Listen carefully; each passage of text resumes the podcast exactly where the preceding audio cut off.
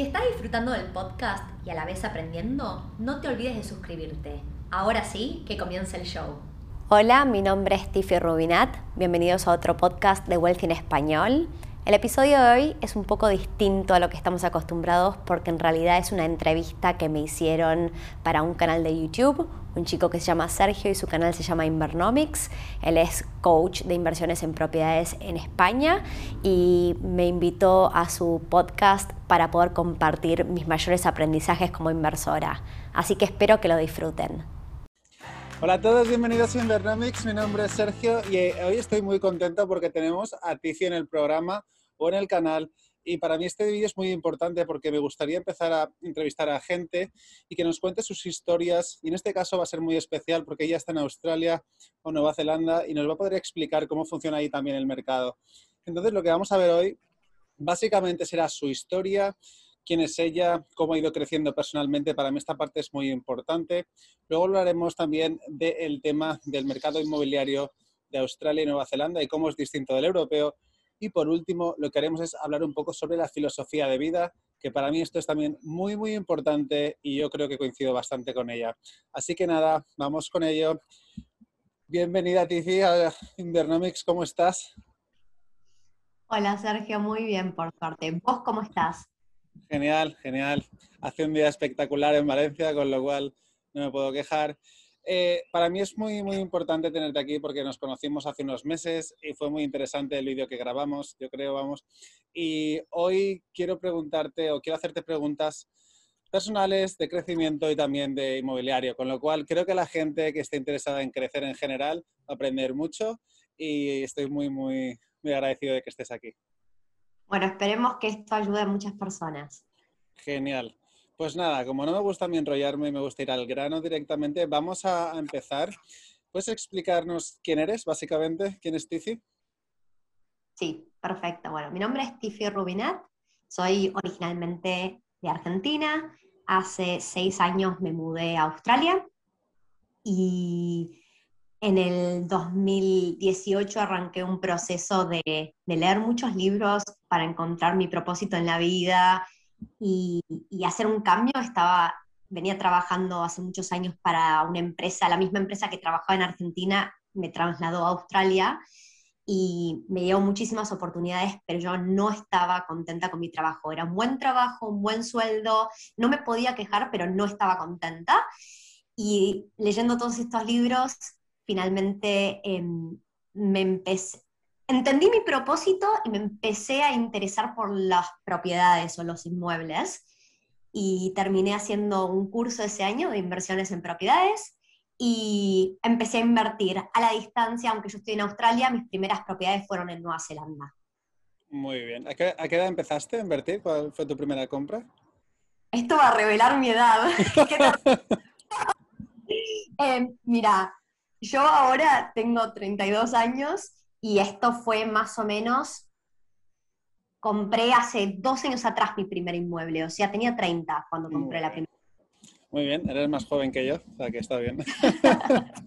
Genial. Em, ¿Cómo fue para ti? Em, ¿cómo yo, porque mucha gente a mí me pregunta, y yo el coaching que hago muchas veces es sobre gente que no ha empezado a invertir, ¿vale? ¿Y cómo enfocaste y cómo gestionaste lo incierto de esa primera compra. ¿Cómo fue para ti esa experiencia? A mí me ayudó mucho haber primero entendido qué quería en, mi vida, ¿no? qué estaba queriendo lograr. Y mm, junto con mi pareja decidimos que queríamos ir por la independencia financiera. Con lo cual pusimos un objetivo, no solo de la independencia financiera, teníamos que entender cuál es nuestro punto de vida para, para entender eh, cuánto por mes necesitamos de ingresos pasivos para sobrevivir sin tener un sueldo. Y en ese momento realizamos que nuestra estrategia fuera fuerte en cash flow, además de, de potencial de crecimiento grande. Por ese motivo es que empezamos primero a invertir en Nueva Zelanda y después en Australia. Australia es un muy buen mercado para invertir, pero la estrategia es más de, de crecimiento, de capital growth y, por ende así empezamos a navegar, las, inversiones, sabiendo qué era lo que queríamos. La verdad es que la parte de certeza em, ayuda mucho a hacerlo con alguien. Cuando uno arranca solo, si no podés estar charlándolo con otra persona, por ahí se hace un poco más difícil la decisión porque todo el peso recae en uno mismo. Y en este caso, entre mi pareja y yo, que tenemos estilos muy distintos, teniendo los mismos objetivos en mente, se hizo muy fácil y, la verdad es que yo nunca siento que estamos 100% convencidos, pero como tenemos tantas ganas de alcanzar esa independencia financiera, siempre es bueno, si los números cierran, vamos, vamos, vamos.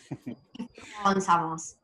Totalmente de acuerdo. Además, cuando hablas me recuerdas mucho también a, cómo yo pienso, porque hace poco, eh, bueno, ayer mismo eh, estaba celebrando pues, que el libro se me colocó en número uno ahí en, Amazon, el libro que escribí. ¡Felicitaciones! Gracias. Y una de las cosas que hice un post en LinkedIn, ¿no? Donde decía a la gente que es muy, muy importante aprender a vivir con riesgo. Es decir, mucha gente huye del riesgo como si fuese un monstruo que no se puede enfrentar. Y yo siempre digo que no huyas del riesgo, sino aprende a gestionarlo. Hay que vivir con riesgo en la vida. Si no tomas riesgos es casi imposible avanzar. Con lo cual, cuando dices eso de sabíamos lo que queríamos, habíamos estudiado bien la, opción y, obviamente nunca vas a estar al 100% seguro de algo. Es imposible, es imposible porque el futuro nadie lo, lo, conoce. Entonces, me, me parece súper interesante eso que has dicho. estábamos comprando en un mercado bastante caliente con lo cual tuvimos que poner más de 30 ofertas para que nos aceptaran dos y no solo tuvimos que aprender a movernos rápido y si aparecía algo en el mercado que nos interesaba, estar poniendo ofertas en cuestiones de horas, o sea, saber correr números rápido, darme un Excel que me ayudaba, pero además en el Excel asumía costos de cosas que después, una vez que estuviera bajo contrato, salía a revisar y tenía aprendí a poner cláusulas para salirme si requería, y la verdad es que también tuve que aprender a lidiar con el rechazo, porque si puse 30 ofertas y me aceptaron dos, no fue muy fácil tampoco. Correcto, correcto. Buenos consejos para la gente, por favor, que escuche. Muy bien. Una cosa, eh, ¿cuánto era una de las propiedades más o menos? ¿Qué rango de, de valor tenían esas propiedades? Mira, la primera propiedad costó 157 mil dólares neozelandeses. Ese precio ya no existe más en Nueva Zelanda. La, segunda, que compramos dos casas bajo un título, fueron por 280 mil dólares. A la primera llegó una renovación gigante, no estaba en estado vivible esa propiedad. esas propiedades ahora las, las hice tasar hace unos meses atrás para sacar, liberar lo que se llama equity, y, más que doblaron valor en dos años. O sea que los precios a los que compré en el 2019 no existen más y ahora estoy completando la compra de otras dos nuevas propiedades y me tuve que adaptar a que los precios son casi del doble de lo que pagué en el 2019. Sí, el tema del equity, que yo tengo que hacer un vídeo así explicándolo un poco a fondo porque hay gente que no lo entiende y me lo está preguntando. Eh, es muy importante. Yo siempre digo que para alcanzar la independencia financiera rápido necesitas un boom inmobiliario. Aquí en España no tenemos eso, pero yo quiero estar preparado para cuando ocurra, porque sé que ocurrirá. Y aquí en España ahora, pues las tasaciones, o sea, ampliar hipotecas se puede hacer, pero no es tan fácil como en Australia, no, no se aprecia todo tan rápido. Y eso sí, si coges una década buena y estás bien posicionado, es, es ya muy fácil, porque ya es extraer equity. Voy a decir que, que tuve mucha suerte, pero yo no puedo pensar que mis propiedades van a doblar en valor siempre cada dos años. Me pasó algo muy único, me tengo que acostumbrar a que crecimientos del 2, 5, 8% son buenos crecimientos anuales y que esto es un juego de largo plazo. Mm. Y yo ver ciclos, ciclos de entre 7 y 10 años, ¿no? Yo no estoy comprando para salir a vender propiedades, yo quiero acumular propiedades. Me puede llegar a pasar que en algún momento tenga que reestructurar algunos de mis inmuebles porque crezco como inversora y, ahora tengo estrategias un poco más avanzadas, pero mi idea es acumular. Genial, muy bien. Así que, bueno, ojalá en España tengamos esa suerte y, podamos tener un boom. Por lo menos yo, yo espero que ocurra. Genial. Eh, ¿Tú cómo, cuál es tu opinión sobre el apalancamiento cuando estás empezando? A mí me parece que el apalancamiento es súper importante, es una temática que creo que poca gente realmente entiende cómo funciona el apalancamiento y uno crece, yo por lo menos me pensando que la deuda era mala viniendo a un país como Latinoamérica, donde hay mucha inflación, las tasas de interés son ridículamente altas, es difícil, entonces como que la deuda es mala palabra. Mientras que cuando llegué a Australia entendí que la deuda me puede llevar mucho más lejos. Si yo, yo acá en Australia puedo pedir préstamos, y en, en Nueva Zelanda es distinto, en Australia puedo pedir préstamos del 80 y o 90% del valor del inmueble. En Nueva Zelanda la ley acaba de cambiar hace un mes y solo se puede pedir, si es una inversión, hasta el 60% del valor del inmueble. Eh, esto tiene mucho que ver con políticas que Nueva Zelanda está sacando últimamente para intentar de frenar el crecimiento de precios. No necesariamente estas políticas que vienen tomándose un tiempo, cada una de las políticas que pensaron que iba a funcionar viene teniendo el efecto opuesto al que estamos buscando, pero en, Nueva Zelanda y en Australia hay políticas distintas de préstamos. Muy bien, muy bien. Sí, aquí, aquí hay un, lío también. Ahora están saliendo bancos que quieren financiar más, lo cual es bueno para, que haya crecimiento, pero bueno, hay gente que se opone por eh, la burbuja que tuvimos y bueno, ya veremos cómo, ocurre todo. Una pregunta, eh, ¿cuál fue el error o algo que habrías hecho distinto en tu primera inversión? Mi primera inversión fui por un inmueble que requería una renovación muy grande en un mercado muy caliente donde uno de, de los problemas que tuve que enfrentar es que casi todas las personas que podían hacer esa renovación, yo estaba a la distancia, yo estaba en Sydney y la renovación era en una ciudad en Nueva Zelanda, casi todas las personas estaban em, con mucho trabajo y muchos meses de espera para poder hacer una renovación. Y de este lugar donde hice el curso, me, mi mentor me recomendó un builder que unos amigos míos también habían usado en esa ciudad. Este builder era bastante informal y cada vez que yo le pedía que me pasara un estimado, siempre había una excusa, lo mandaba eh, en un Excel, no, no, había nada formalizado. Y una de las cosas que, hizo y que nunca más volvería a hacer es, en vez de tasarme eh, renovación por ciertas cosas completadas, por ejemplo, nuevo baño, nueva cocina, nuevas alfombras, me empezó a poner horas. Entonces, aunque me dio una tasación por completar cosas que no se entendía si eran más impuestos, menos impuestos, ya los incluía o no, cuando me mandaba em, para que yo pagara los recibos, me los mandaba con horas. Y yo siempre lo perseguía todas las semanas, pero me puedes dar una reconciliación acerca de cuánto venimos gastado, en qué parte estamos, y no me contestaba y siempre me daba vueltas. Y para lo último, una renovación que él me había mandado que iba a costar 50 mil dólares, y yo dije, espera, yo ya sé cómo va un proyecto, eh, voy a poner 10 mil dólares adicionales porque las cosas pueden ir mal, entonces me había cubierto para que costara, perdón, tenía que costar 55 y yo asumí 65, me terminó con 80 mil dólares.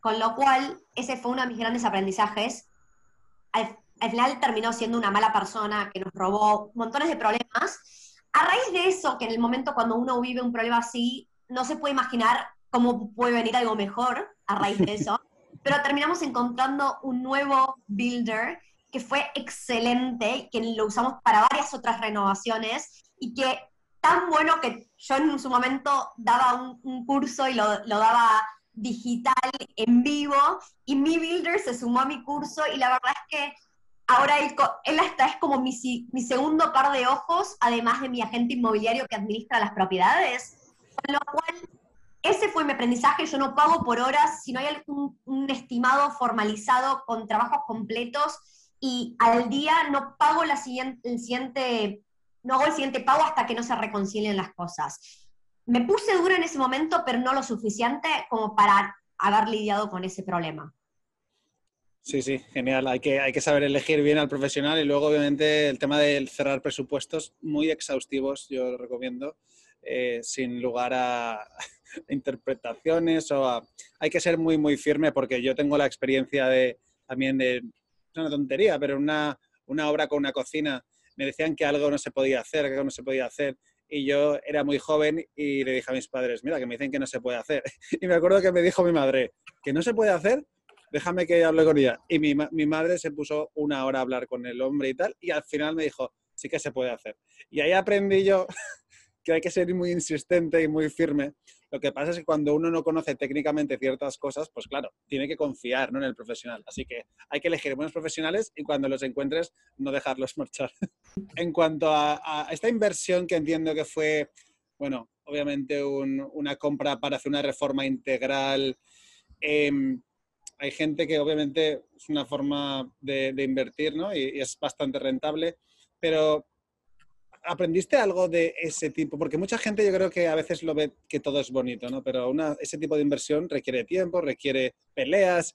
Eh, ¿Ha cambiado algo desde que hiciste esa inversión en cuanto a tu filosofía o, tu perspectiva de ese tipo de inversión en concreto?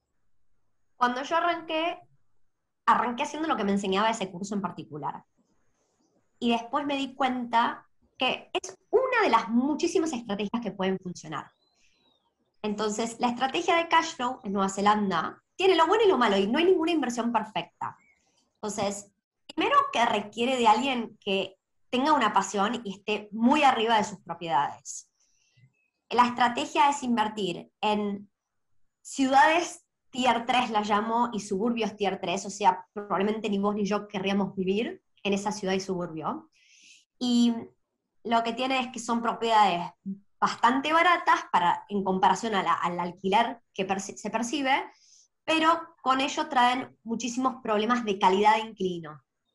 Entonces, tenemos mucha rotación, eh, es muy buen cash flow, pero también el cash flow en papel y el cash flow real son distintos, porque cada vez que se va un inquilino hay que estar arreglando, por ahí hay una semana de diferencia entre que uno se va y otro entra, y requiere muchísimo tiempo, energías y esfuerzo mío por, por no ser de tan buena calidad ese inquilino. Entonces, yo arranqué con esa estrategia, pero mi, mi estrategia ahora, a medida que crezco mi portafolio, ha evolucionado y puedo diversificar estrategias. Entonces, yo ahora estoy invirtiendo en Australia y en Australia estoy yendo por eh, ciudades tier 1, como si fueran las grandes ciudades. En este caso, acabo de comprar un inmueble en Melbourne. Estoy comprando algo que no existe y voy a salir a construir. O sea, es un paquete donde compro la tierra y la construcción como uno. Y en realidad me la estoy jugando a una apreciación mucho más fuerte en una ciudad que crece muy rápido, cerca de una estación de tren, un lugar que sigue siendo para lo que es Melbourne y los precios de Melbourne el lado más barato para que el cash flow meramente se pague solo, pero no voy a decir necesariamente que esa propiedad pone mucha plata en mi bolsillo, sino que yo ya entiendo que con esta propiedad voy a hacer mucha más plata por la apreciación, en realidad. Perfecto. Hay que, sí, eso lo comento bastante, que hay que tener en cuenta que no es todo el cash flow, que el cash flow proyectado, si compras en inmuebles de baja calidad, no, no, va a salirte como te sale en el Excel. Y aparte del tema de la gestión, lo comenta bastante también, es muy importante. Con lo cual, em, vale, aquí pregunta importante. Eh, ¿Cómo se extrae equity en una propiedad en Australia o Nueva Zelanda y cómo es el proceso? Perfecto. Voy a dar un ejemplo un inmueble que, estoy, que es el que acabo de hablar de Melbourne, y cuál es mi estrategia. No sé si se va a materializar, pero es lo que yo planeo hacer o cruzo los dedos para que suceda. Estoy comprando una propiedad que cuesta 450 mil dólares australianos. Yo ahora al banco le estoy pidiendo un préstamo por el 80% del valor del inmueble, o sea, yo estoy poniendo un depósito del 20%. Este préstamo que le estoy pidiendo al banco, más o menos, es de 360 mil dólares. Ahora, cuando esta propiedad que no está construida se termina de construir, el banco ya me dio el préstamo, ya me lo aprobó, estamos ahí en proceso terminando la transacción. Cuando se termine de construir, de acá a unos meses, un año, yo realmente creo que esa propiedad que compré por 450 mil dólares, al momento de terminar la construcción, sin contar con el crecimiento natural del mercado ni nada, yo creo que ya va a estar valuada en 500 mil dólares. Entonces, yo en ese momento puedo ir y pedirle al banco, puede ser el mismo banco o un banco distinto, pero puedo ir a pedirle un nuevo préstamo. Y de vuelta, puedo pedir por el 80 o el 90% del valor del inmueble. Acá en Australia, si pido un préstamo por el más del 80%, me cobran un seguro adicional. Entonces yo no lo quiero pagar este año y el año que viene. Entonces lo voy a pagar el año que viene porque yo sí quiero apalancarme lo más posible. Entonces, el año que viene, asumamos que esta propiedad cuesta 500, la evalúan en 500 mil dólares, y yo le pido al banco un préstamo por el 90% y pago ese seguro que me va a costar más o menos 6 mil dólares adicionales. Entonces, el banco me va a prestar el 90% de 500 mil dólares, que son 450 mil. Me lo presta con la condición de que yo pague mi actual préstamo de 360 mil dólares. Entonces, ahí, en ese momento, va a haber una diferencia entre lo que me presta el banco versus el préstamo actual que tengo que pagar de 90 mil dólares. Y esos 90 mil dólares son mi depósito para mi siguiente inmueble. Obviamente, al yo apalancarme más, en una deuda un poco más grande, mi cash flow se reduce mes a mes. Pero se sigue pagando solo y yo tengo ahora el efectivo para ir a poner mi siguiente depósito. Exacto.